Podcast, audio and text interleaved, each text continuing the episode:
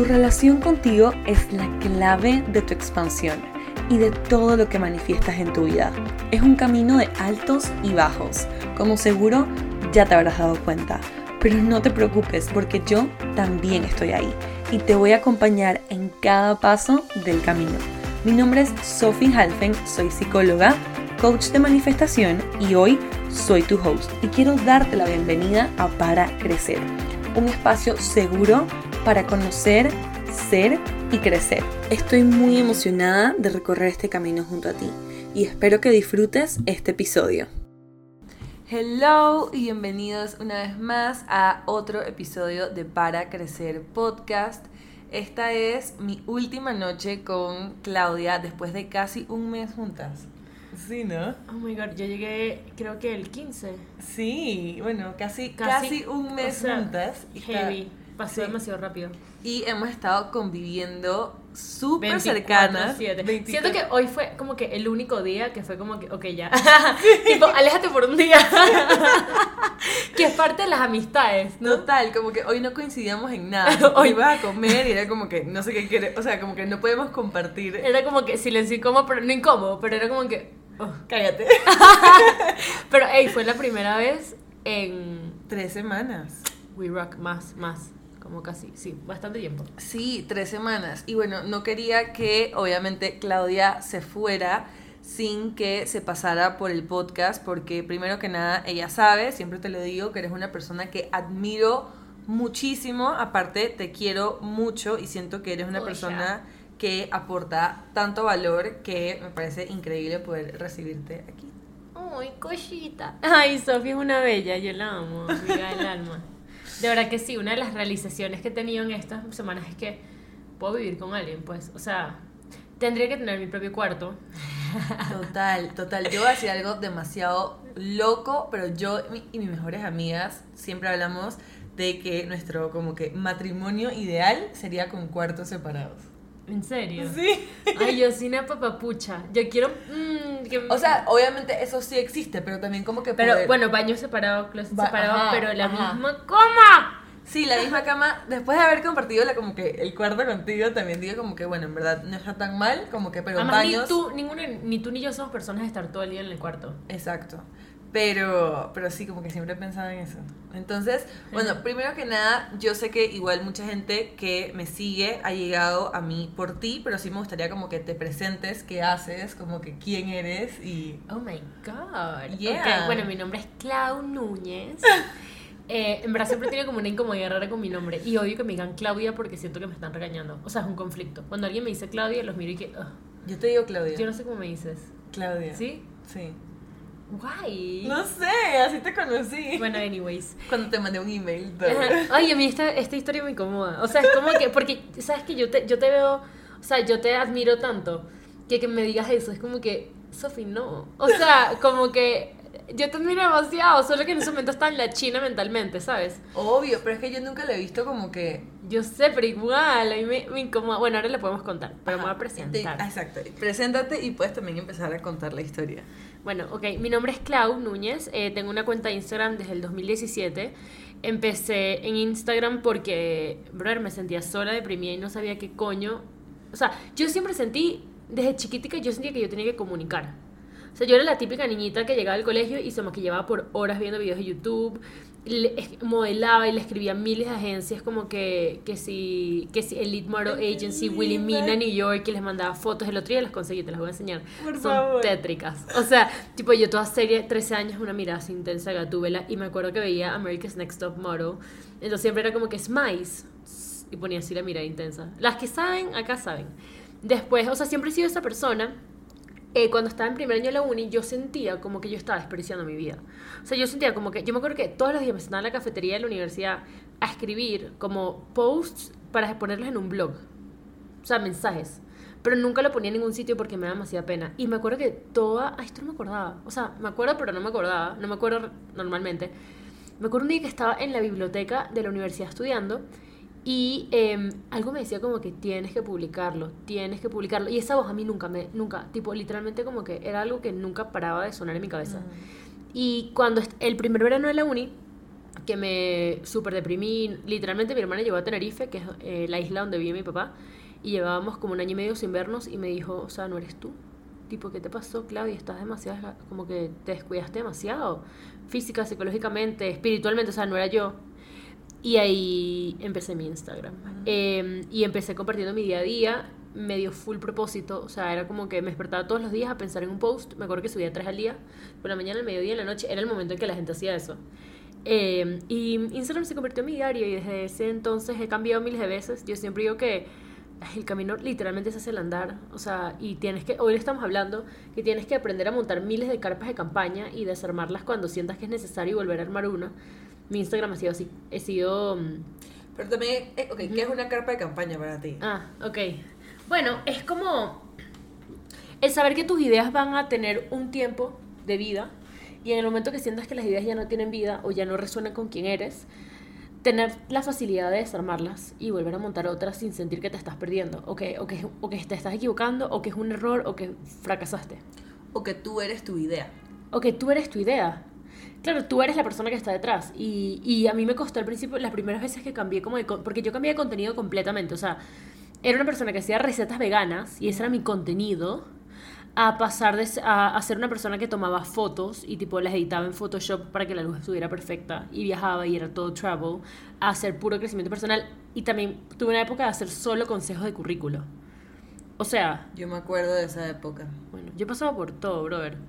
Pero yo les pregunto una vez a mi audiencia como que, hey, o sea, ¿esto les importa? Y me dijeron como, Clau, nosotros al final estamos aquí por ti y, estamos creciendo contigo. De alguna manera mi audiencia tiene como mi edad, entonces siento que hemos pasado por etapas parecidas. Y, y sí, lo de las carpas de campaña me parece fundamental. ¿Sabes qué? Una pregunta que me llega también a hacerte ahora que estás hablando como que del Instagram y lo que el Instagram significa, o sea, como que tener una comunidad en Instagram que te apoyó durante todo este crecimiento, como que qué significa para ti tener una comunidad en Instagram, porque siento que hoy en día también se ve mucho como, ok, para hacer lo que sea con tu vida necesitas tener una presencia en Instagram, pero desde mi punto de vista a veces se pierde mucho como que la idea de que hay seres humanos detrás de eso, ¿no? O sea, como que de la palabra comunidad. Ay, sí. Wow, o sea, em, yo creo que yo, yo crecí súper lento. O sea, yo me tomé mucho tiempo en crecer. Yo llegué a los 10.000 seguidores en 2020, llevaba 18, 19, 3 años en redes yo digo, o sea, te estoy diciendo que yo montaba tres posts diarios. O sea, yo me lo tomaba demasiado en serio, pero creo que eso hizo que yo en verdad entendiera que había personas detrás. Y como yo me sentía tan sola, esas personas se convirtieron en mis acompañantes. Mm. Entonces, cuando estuve triste, la, o sea, yo me deprimí me, he deprimido como tres veces desde que empecé mi Instagram. Ya en verdad siento que estoy, ya es algo como que sé manejar. Pero en ese momento que estaba súper perdida y no sabía ni qué quería hacer con mi vida, estaba yendo completamente en contra de mi alma, literal. Em, ellas me acompañaron, entonces para mí mi, mi, mi presencia en Instagram no empezó como que tengo que tener una presencia en Instagram, sino empezó como necesito ayuda. Y vamos a ver si consigo gente que conecte conmigo. Y ya, o sea, yo contestaba todo, hablaba demasiado y yo, o sea, las primeras, lo primero que me di cuenta con las redes, que me, o sea, me acuerdo específicamente el momento en que me di cuenta, eh, fue que no estaba sola. Porque yo creo que vivía en un entorno en el que la gente no hablaba mucho de... O sea, en mis casas sí, porque mi mamá sufrió depresión toda la vida. Pero... Eh, y toma pastillas antidepresivas desde siempre. Pero en mi entorno con mis amigas, yo no hablaba de nada de tristeza, ni soledad, ni ansiedad, ni ir al psicólogo. O sea, 2017 nadie hablaba de eso, 2018 menos. 2019, la primera vez que dije que iba a terapia en mis redes, literalmente me quemaron. O sea, y me empezaron a decir como que me llegaron como cinco mensajes tipo, reza, Dios es tu salvador. Y yo dije, ay Dios mío. O sea, y era súper tabú, como que me acuerdo que mi ex me dijo, no quiero que pongas estas cosas en redes porque van a pensar que estoy saliendo con una loca. Wow. O sea, es ese momento. Y estamos viviendo tiempos modernos, o sea, como que, ¿sabes? Tipo, me sorprende porque este parece un comentario de, o sea, que me harían mis abuelos, pues. No, no, pero es que 2019, o sea, a mí me han dicho, o sea, mi familia me ha dicho, la terapia es adictiva, em, la terapia te vuelve loca, como que, ajá, o sea, Y ¿Será? Capaz. Maybe. O sea, es un, es un agujero negro. Pues una vez que te, que te gusta Es trabajar un en agujero ti, negro. eh, it's infinite. Es un agujero negro. Yo, o sea, saliéndome un poco de, de lo que tú estás contando acerca también como que de, de tu trayectoria con, con crecer una comunidad en Instagram, yo a veces me pregunto es como que a dónde nos va a llevar este tema del crecimiento personal, ¿no? Porque siento que un tema que queríamos hablar, también un, un episodio que planeamos hacer era el tema del ego espiritual, ¿no? Sí, hay que hacerlo. Entonces yo siento que hay una línea tan delgada entre el ego espiritual y la real como que devoción al crecimiento personal. Sí, full. ¿Cómo lo estás viviendo tú ahorita? No, hay, hay etapas. Hay etapas. Eh, creo, y creo que viene como de la ingenuidad y, de, y desde el querer salvar a todo el mundo, que cuando empiezas a aprender muchas cosas y aún no has llegado, empiezas a aprender muchas cosas y ves tu vida transformar. Y, y ves que tu entorno como que no evoluciona. Es difícil reconocer que tú no, es- tú no, tú no tienes la, la única verdad. Y que, y que capaz la inconsciencia en ciertas personas o el camino que hayan decidido es completamente válido. Entonces con el ego espiritual pasa mucho que quieres empezar a ayudar a todo el mundo, empezar a o sea, hacer la, la Jesús y empezar a decir qué es lo que tiene que hacer todo el mundo. Pero, no, o sea, e- es como una etapa. Yo creo que justamente cuando empiezas a trabajar en ti, la primera etapa y empiezas a ver tus cambios, te da como por ser ayudadicta y empezar a, ¿cómo se dice? Jesuita, como empezar a evangelizar a todo el mundo. Sí. Y entonces eso ya no es, eso ya no lo, eso lo haces desde el ego, porque tú quieres cambiar a los demás. Porque piensas que algo está mal, Mal con ellos y bien contigo. Claro, y además el ego se fortalece con la comparación, entonces tú al reconocer la inconsciencia de los demás te estás fortaleciendo a ti y haciéndote ver mejor. Eso pasa mucho con los papás, como que puede llegar un momento también que me ha pasado en el que yo me siento muy importante y que mis papás no saben nada. Mm. Pero al final tus papás son tus papás y tus papás saben más que tú y viven más que tú y hay que honrarlos por eso. Capaz ven las cosas distintas, pero eso no quiere decir que peor. Y es su decisión ver las cosas distintas. Claro, o- sí, tienen tuvieron acceso a diferentes herramientas, pero eso no quiere decir que sean peor. Entonces, con el tema del crecimiento personal es heavy porque llega un momento en el que es normal que te sientas superior a los demás, inconscientemente aunque no lo sepas. Sientes que empiezas a tener la verdad. Sí, yo veo, o sea, por ejemplo, en mi grupo de Manifiéstate yo veo mucho de que cuando la gente empieza este camino, como que siente esta necesidad de, entonces, como que solamente me voy a hacer amiga de personas que, o sea, como que inmediatamente empiezo a descartar a todas las personas en mi vida Que no están en este camino. en este camino como si fueran algo malo. Entonces, como que mis amigos, que han sido mis amigos de toda la vida, ahora que soy consciente de X, Y, Z o lo que sea, es como que entonces estos amigos, que son los que he tenido toda la vida, ya entonces no, ¿sabes? Como que no, no son valiosos lo suficiente Claro. porque no están iluminados. Y eso también es ego espiritual, porque muchas veces por tener esa, esa perspectiva no ves las otras cosas que esas personas tienen que aportarte. Mm. Entonces solamente reconoces en ellos el no estar en el mismo exacto camino que tú y no reconoces como las otras bondades que tienen. Yo una vez salí con una persona que era súper, o sea, era espiritual de su manera, nunca había ido a terapia, pero hacía como que sus propias cosas y a mí me costó mucho como honrar su propia manera de ver la ¿Me- vida. ¿Me puedes susurrar quién era este? Fue un romance de verano. ajá. Fue un romance de verano. Él había hecho, o sea, le había hecho que sin medicina con plantas. Eh, ¿Cómo es que le dices tú? Plant medicine, ajá. Ajá. Eh, y había hecho unos viajes de su subconsciente y como. Él era una persona como muy centrada y estaba muy claro en muchas cosas sin haber ido nunca a terapia. Y a mí me, o sea, yo la primera vez que lo hablamos, yo dije como que eres un, o sea, yo en mi cabeza como que inconsciente, eres un, estás descartado. Mm. Y cuando empecé a hablar con él me di cuenta que él tenía mucho que enseñarme. Es más, o sea, ha sido de las personas con las que he salido que más me ha enseñado.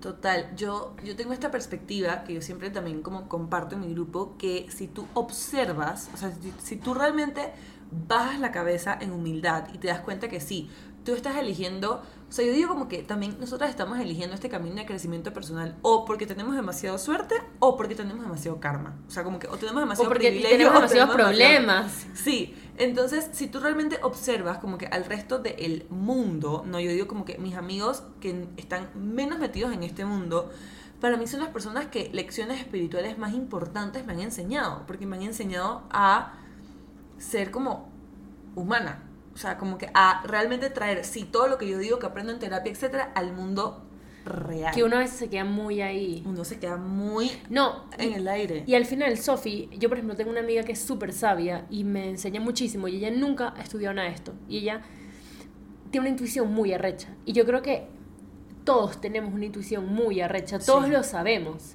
Solo que nosotras estamos buscando como conceptos para, em, para frame it, como para enmarcarlo en algo, porque también nos gusta enseñarlo. Mm. Pero hay muchas cosas que sin importar que estés en este camino, tú, o sea, hay muchos aha moments en los que tú puedes llegar atrás de tu vida, si eres una persona reflectiva y que realmente escucha su intuición, que no necesariamente lo tuviste que haber aprendido en una clase, sino que lo aprendiste en la vida. Total. Y eso también tiene, que, tiene mucho que ver con nuestros papás, que capaz no estuvieron escuchando podcasts de crecimiento personal todo el tiempo, pero sí han llegado a muchos aha moments con ellos mismos y capaz los aha moments a los que llegaron son para la vida que ellos quieren tener, que no tiene nada que ver con la tuya, pero para ellos está perfecto Total. y está bien. Total. Mira que, primero que nada, te quiero preguntar, como que de tu, o sea, de tu más reciente aha moment.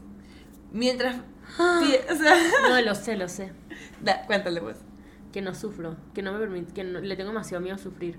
O sea, Sofía y yo fuimos a un retiro 14 días en los que lloramos todos los días. O sea, era como para tirarte a llorar todos los días y yo no lloré. Yo lloré solo una vez. Y es porque tengo un miedo tan extremo a sentirme vulnerable y sentir que, que soy frágil. O sea, al final me di cuenta que era como, wow, o sea, para mí, a mí me cuesta mucho tener intimidad real. Yo estoy muy acostumbrada a ser la que sostiene, Mm. la que enseña. Y no, creo que solo una vez en mi vida me he permitido, una vez en mi vida me he permitido ser la frágil que quiere ser sostenida y lo, y lo, y lo agradece. Mm. Del resto siempre me he sentido muy incómoda. Sí, sí, mira que yo en ese sentido, cuando yo llegué como que a la escuela, o sea, yo ya había empezado un proceso terapéutico, pero yo siento que nada en mi vida ha sido tan desestructurante como la escuela.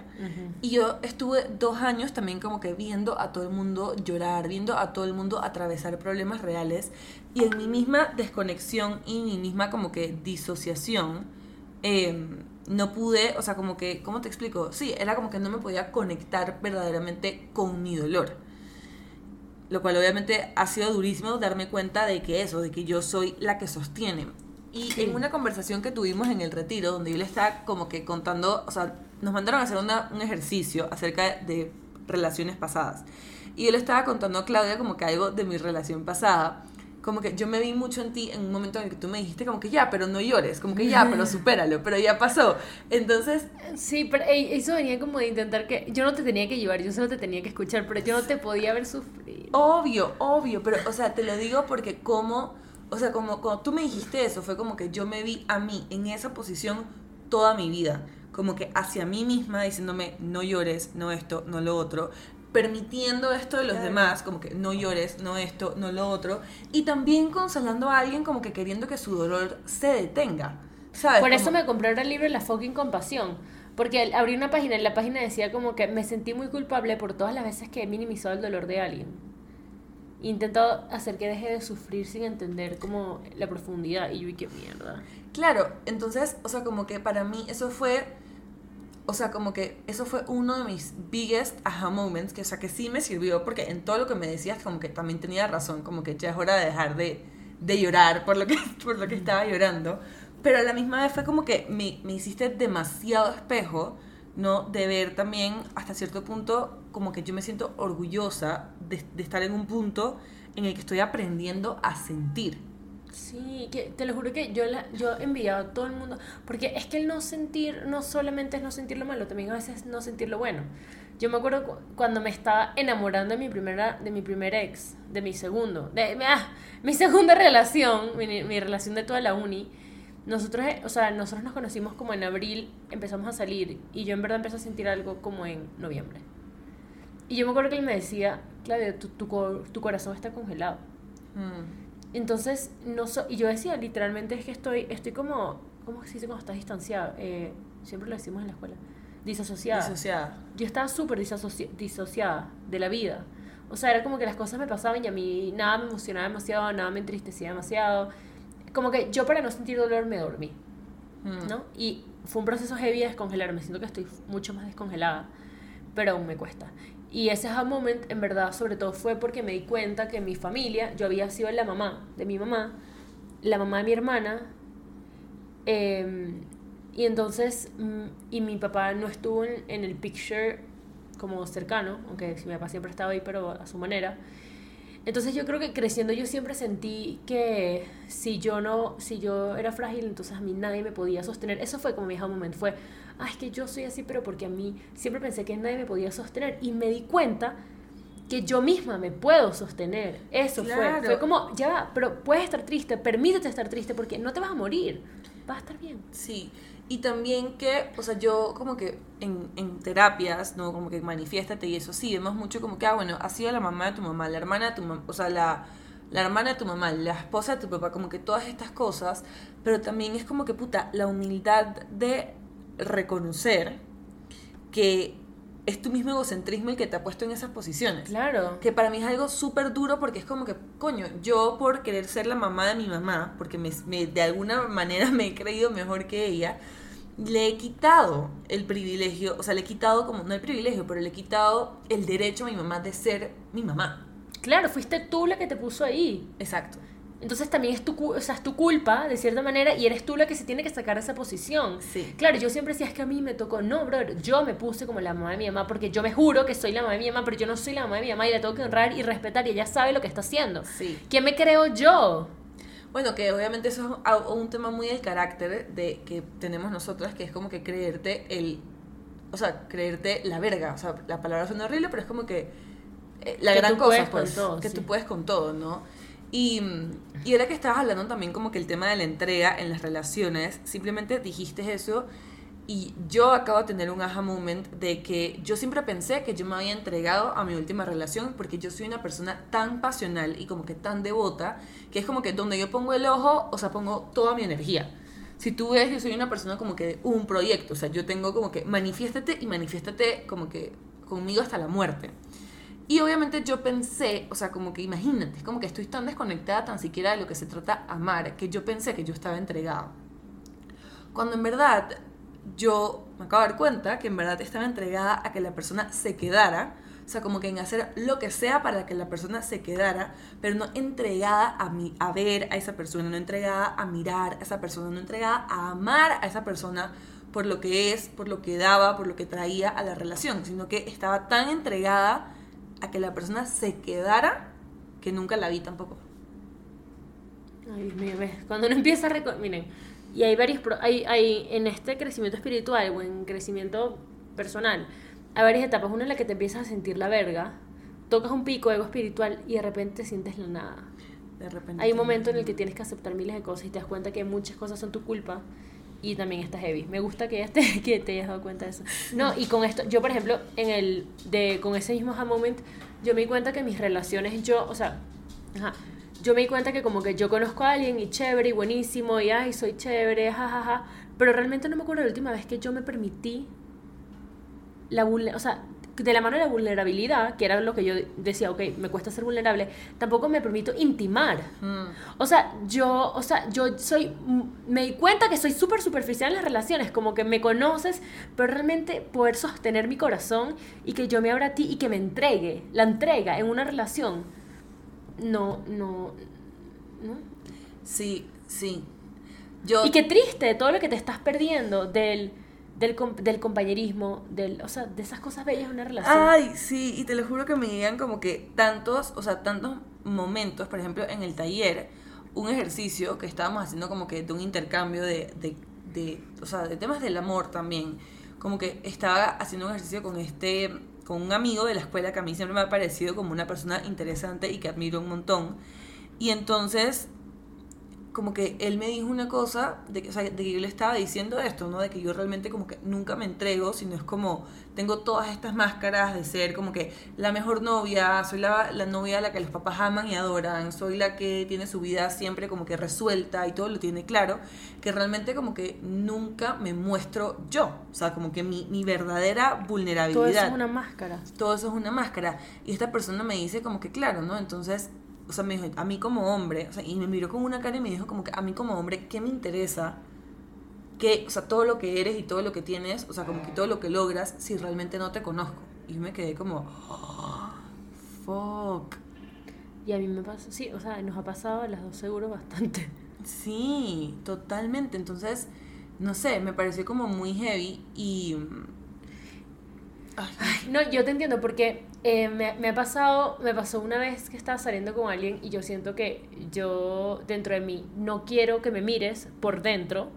Te voy a enseñar toda mi coraza hasta engatusarte. O sea, eh, súper macabro también. Yo como que me, en esa relación me vinculé mucho a la admiración, como que admírame, admírame, mire lo que hago, mire lo que hago. Y no era showciándome, o sea, como que inconscientemente yo sentía que, bueno, yo sentía que todo mi valor era lo que he logrado. Y también realmente era una manera de evitar el tener que intimar. Mm. ¿Sabes? Porque si hablamos de trabajo y yo te enseñaba lo que he aprendido, porque además esta persona como que también se prestó mucho para que yo le ayudara, entonces estaba súper interesado. Era como perfecto porque podemos hablar de tus problemas y de tus cosas, pero entonces eso me da el espacio para yo no enseñarte quién soy. Y al final eso no funcionó y obviamente porque cuando tú conoces a alguien es como que tú conozcas a un hombre que es demasiado hot y tiene un trabajo increíble, pero llega un momento en que su trabajo te sabe mierda. Tú quieres conocerlo a él y si no llegas a conocerlo, te deja de gustar.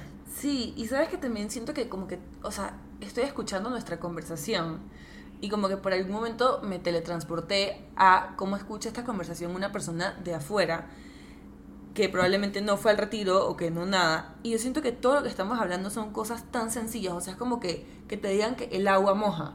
Es como que ser vulnerable es la manera de conectar en una relación. Y uno como que sí, ser vulnerable es la manera de conectar en una relación. Pero realmente estamos, o sea, como que tan, no sé, como que estamos tan encuevados, ¿no? Como que estamos tan escondidos en todas estas máscaras que nos ponemos que realmente no entendemos el significado de las cosas más sencillas. Tal cual. ¿Y qué, sí? ¿Y qué es la vulnerabilidad para ti, Sofi?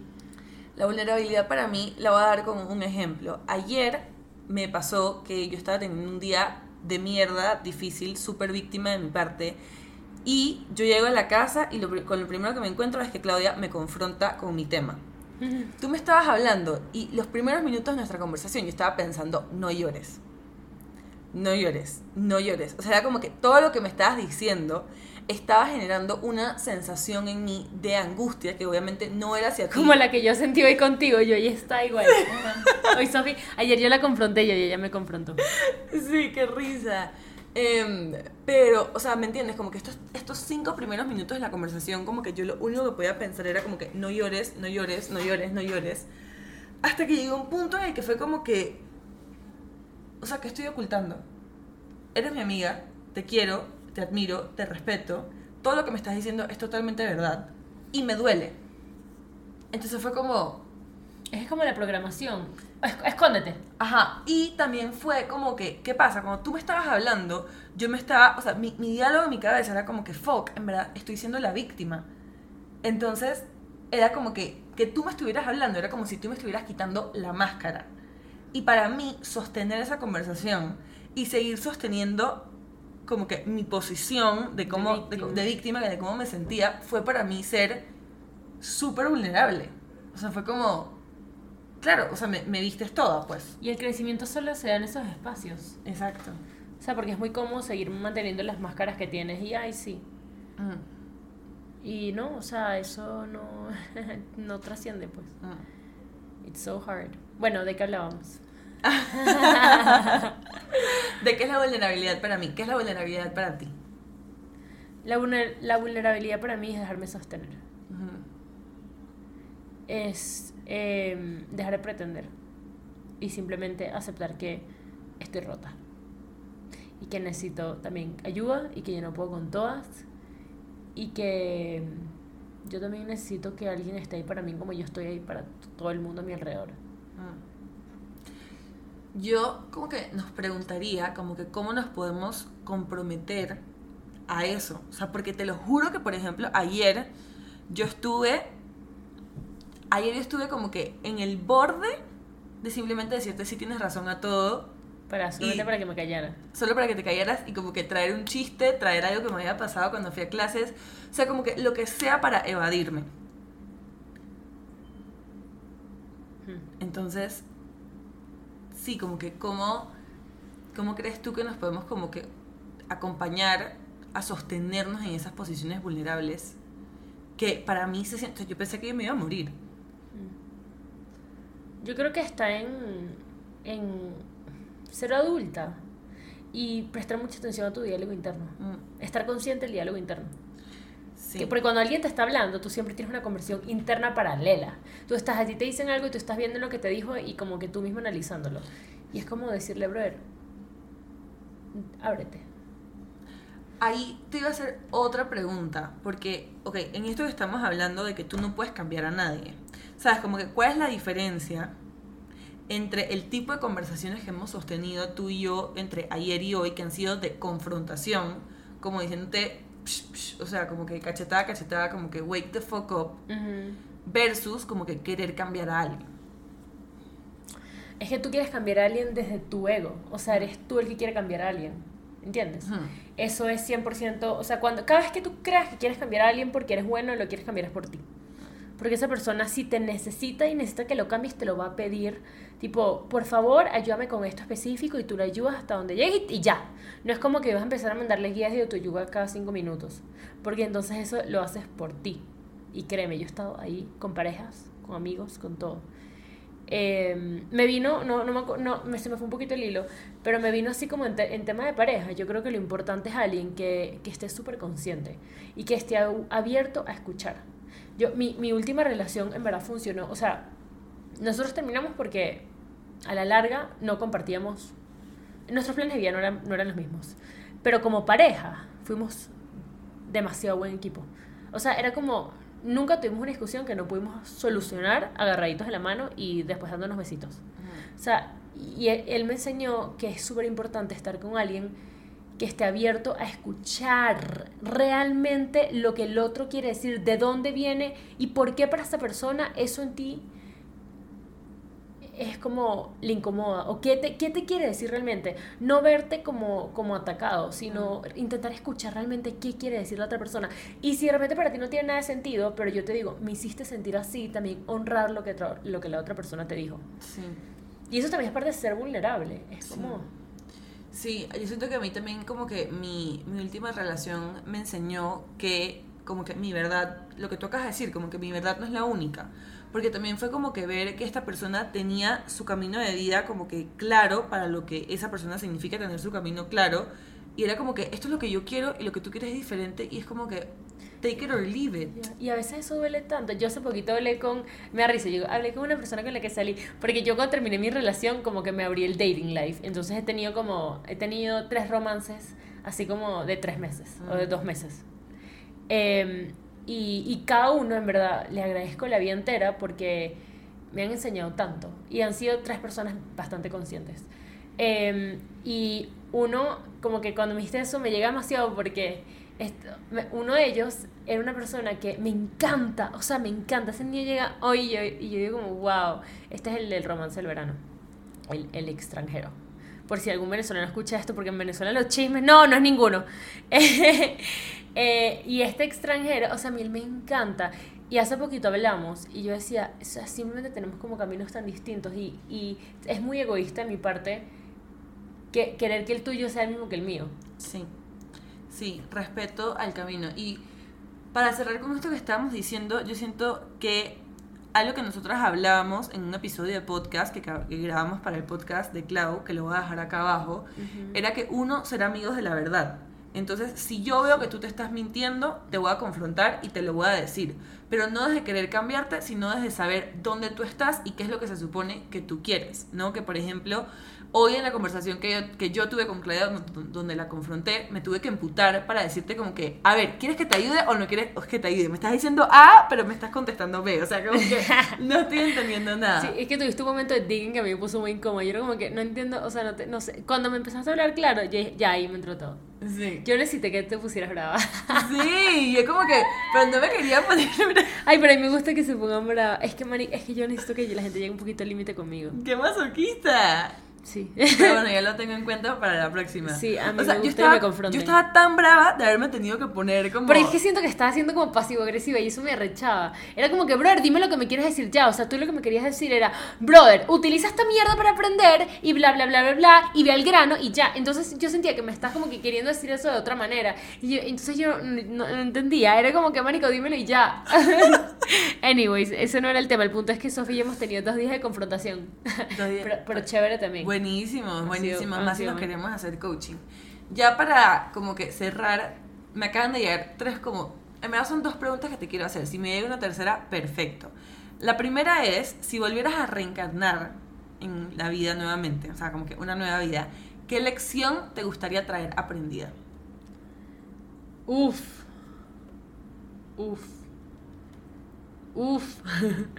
ya me gustaría. Mierda. Ay, una aceptación profunda. Mm, Bueno, capaz eso llega en otros momentos de la vida. El, la sensación interior de que todo está bien, de que todo siempre va a estar bien. que- me encanta. Tener esa certeza. Me encanta. Me encantó tanto tu respuesta que se me olvidó la otra pregunta. Ay, mi Sofía, te Em, amo. Sí. Ah, mi, la siguiente pregunta era, ¿qué es lo siguiente para ti en este camino en el que estás como de crecimiento personal? O sea, what's the next step? Mira, ayer cuando yo te estaba intentando de coachar y, y joderte, creo que yo también lo hice mucho desde mi propio espejo. O sea, yo no estaba intentando de coachar, honestamente. Sí, yo porque sé. yo dije, yo voy a intentar, yo dije, yo ni, ni voy a intentar coachar a esta jeva porque yo era de coachar tan mal. Yo dije, yo le voy a hablar como cualquier otra amiga y te voy a decir lo que me salga el forro del culo y probablemente el 75% es en base a mi propia experiencia porque es lo que yo sé, lo que tú me estás diciendo. Y algo que me llegó, que yo sentí mucho cuando estábamos hablando ayer, que me dio, me dio satisfacción personal, es que yo siento que yo estoy demasiado entregada al, al, al no hay timeline. O sea, a mí me da completamente igual si mis proyectos sean en un año o en 10. Hmm. O sea, como que para mí lo importante es el seguir aprendiendo. Y para mí lo próximo es seguir aprendiendo. Yo quiero, yo quiero aprender. Siento como que hay tanto que conocer y poder en la medida que sea lo posible como ayudar a mis amigas expansoras, que son las que están en mi plataforma de crecimiento personal, eh, pero aprender, o sea, no sé, últimamente siento como una sed demasiado insaciable, quiero leer todo el día, me quiero encerrar en una isla desierta a leer, no quiero hablar con nadie, solo quiero leer. Y de vez en cuando un sexo por ahí casual chévere. Ay, no, divino, mentira. delicioso. No, Claro. intimida, intimida, intimida. No, no, no, tantra. Es que, oh, Ah. vamos, bueno, paréntesis. Yo me di cuenta en el taller, otro moment, eh, aquí ya me fui a jeta. Es que para poder tener sexo espiritual, o sea, tantra, y como tener otros niveles de placer que no sean los de penetración y ya. Yo no sé si tú hablas esta cosa en tu podcast, pero Sí, yo... sí, sí, ok. sí, sí, sí, sí. Eh, o sea, que sea como que un placer mucho más, o sea, un, más amplio. Necesitas tener intimidad con una persona. Tú no puedes llegar con alguien después de cinco citas y decirle como que vamos a hacer esto. No, bro, necesitas creo que conocer primero la espiritualidad de la persona, a la persona por dentro para después explorar eso juntos y que se convierta en un proyecto juntos. Sí, sí. Yo para mí sigo en shock de que en el taller fue como que, o sea, mediante todo lo que hicimos, una parte fue como que tener orgasmos, pero nivel orgasmos. Los mejores orgasmos los de mi mejores vida. orgasmos de, de mi Los mejores vida. orgasmos de mi vida. Ningún hombre ha hecho eso. Y ni yo sola. Y yo soy su multi, multiorgásmica. O sea, yo no Sí. tengo problemas con eso. Y ni yo sola, solo respirando. Respirando. Y ya. Respirando. O sea, es como. Es lo mejor que. Es Claro. el mejor descubrimiento que he hecho. Siento que descubrí América. Yo también, y entonces pensé, coño, o sea, ¿qué tanto he perdido? ¿Y qué tanto, qué tanto estoy perdiendo con estar en esta mentalidad de, de estar con alguien un ratico y ya y, y seguir con mi vida? Sí, y sabes que en eso también, como que lo que me está llegando de ese ejercicio, es que yo siento que algo que hizo toda la diferencia fue estar. O sea, yo estaba Completamente presente. en todas las sensaciones de mi cuerpo. O sea, mi atención estaba en todas las partes de mi cuerpo. O sea, cómo entraba mi respiración, cómo se sentía como que cada parte de mí con la respiración, cómo yo como que intencionalmente la- mi atención se fue como que a esta parte orgásmica de mí. Fue como que se- le seguí dando atención. Fue como, wow. Sí. Hay tanto que descubrir y para eso necesitas un compañero. Un No, compañero no una vida. persona de una cita después de los tragos. Sí, sí, un compañero de vida. O un compañero de experiencia. De camino. De camino. De y camino. cuando ya no sea el camino, chao. Exacto. Un Entonces- compañero de camino, exactamente, esa es la palabra. Y mi última pregunta, así a lo fire question para ti, era si pudieras decirle una sola cosa a todas las personas de este podcast que tendría el potencial como que de cambiar su vida, de que escuchen este podcast en adelante, ¿qué les dirías? Uf, eh, les diría que quiero que sepan que no son libres, que la verdad, la verdad, la definición de la verdadera libertad está demasiado como, o sea, es demasiado mentira. Como que pensamos que la verdadera libertad es libertad de expresión, la libertad de estar, no. Tú no eres libre porque tú estás atado y, estás, y eres prisionero del condicionamiento de tu familia, de las creencias de tus papás, de tu sistema y de tu máscara. Y les diría que vean que no son libres y empiecen a buscar esa libertad, Mm. que sea con la conciencia. Me encanta. Me encanta eso que acabas de decir porque por si acaso Claudia hizo como un meetup de la gente que, de algunas personas que la siguen, como que aquí. Y una de las cosas que me voló la cabeza fue que estábamos hablando con estas personas y yo genuinamente como que estaba interesada en saber qué los hacía como que querer transformar su vida, pero no haber transformado su vida. Wow. Y una de las cosas que, que más se repetían eran como que estas, este millón de excusas, que no digo que sean tontas porque para mucha gente esto es parte de su vida, pero muchas excusas que son tan más chiquitas que el potencial de transformar sus vidas. Entonces me conecto mucho con esto que acabas de decir, como que de la libertad, que si realmente tú quieres la libertad de crear la vida de tus sueños, la libertad de ser feliz, la libertad de vivir, empieza por tomar decisiones que te dan miedo. Total. Y entender que el, que el miedo siempre va a estar ahí. O sea, creo que tenemos una relación muy, muy poco, como muy superficial con el miedo. Pensamos que el miedo es como, llega el miedo y ya hay que correr. Y realmente hay que, hay que aprender a caminar de la mano el miedo. Porque el miedo nunca se va a ir y siempre va a estar ahí cada vez que llegas a un siguiente nivel. Y tu crecimiento solo está fuera de tu zona de confort. Y el miedo está ahí para protegerte y mantenerte en lo que es cómodo porque quiere que nunca estés en riesgo. Sí. Entonces, cada vez que sales de tu zona de confort, vas a entrar en espacios que no conoces y por ende siempre te va a dar miedo. Pero el miedo no es malo, te quiere decir que estás saliendo de tu zona de confort. Y como el crecimiento solo está zona- fuera de tu zona de confort, lo único que te toca hacer en la vida es aprender a caminar de la mano del miedo. Totalmente, total. Total.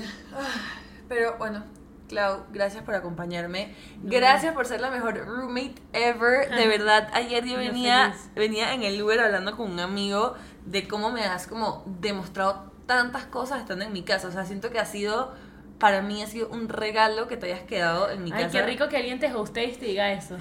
Que uno juro. siempre es como que, concha, le voy un rato a casa de Sofi, pero qué, qué miedo. Qué miedo porque puede ser, puedo terminar en un hotel. No, de verdad que ha sido tan expansivo que te quedes en mi casa. Me he dado cuenta de tantas cosas que siento que de otra manera no me hubiera dado cuenta, así que estoy Es demasiado... que ha sido como una relación y por eso las relaciones son tan chéveres, porque las son espejo. Y al Sí. final nosotras nos hacemos bastante espejo. Sí, sí. Y bueno, ya tendremos otro episodio de podcast porque tenía unas preguntas Casi que tenemos que, demasiado casi que tenemos que tener un podcast tú y yo juntas. Total. Creo que sería una- un buen dúo. Total, total, sí, de hacer entrevistas orgánicas.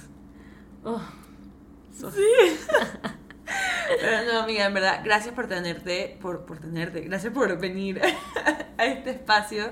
Súper feliz de recibirte. Y bueno, algún día también hablaremos de manifestación, ley de la atracción, inicios. Amen, bitch. Es que nos faltan muchos episodios juntas. Nos faltan muchos episodios juntas. A ver si ahora grabamos uno para mi podcast. Sí. ¿Quién sabe? Dale. Tercer, tercer episodio. Tercer episodio. Bueno, los quiero. Los queremos. Hasta luego. Bye. Gracias por acompañarme en este episodio. Para saber más, me puedes encontrar en Instagram, TikTok y YouTube como arroba Sophie Halfen. Nos vemos la próxima.